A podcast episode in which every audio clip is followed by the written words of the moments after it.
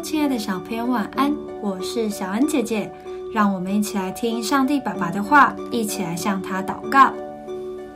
菲利比书四章五到七节，当叫众人知道你们谦让的心，主已经尽了，应当一无挂虑，只要凡事借着祷告、祈求和感谢，将你们所要的告诉神。神所赐出人意外的平安，必在基督耶稣里保守你们的心怀意念。挂虑的意思就是整天将烦恼放在自己的心上，担心即将有不好的事情要发生。有个成语叫“杞人忧天”，就是说有个杞国人整天都担心天会塌下来，因此整天心神不宁。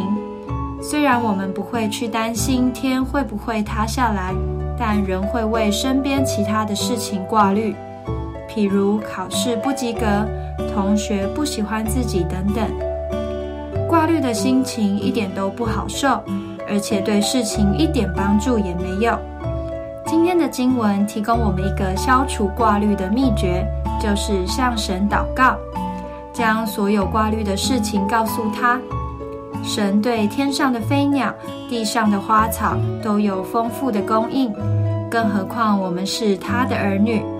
所以，只要我们凭信心向神祷告，相信他的眷顾，就能够感受到从神而来的平安。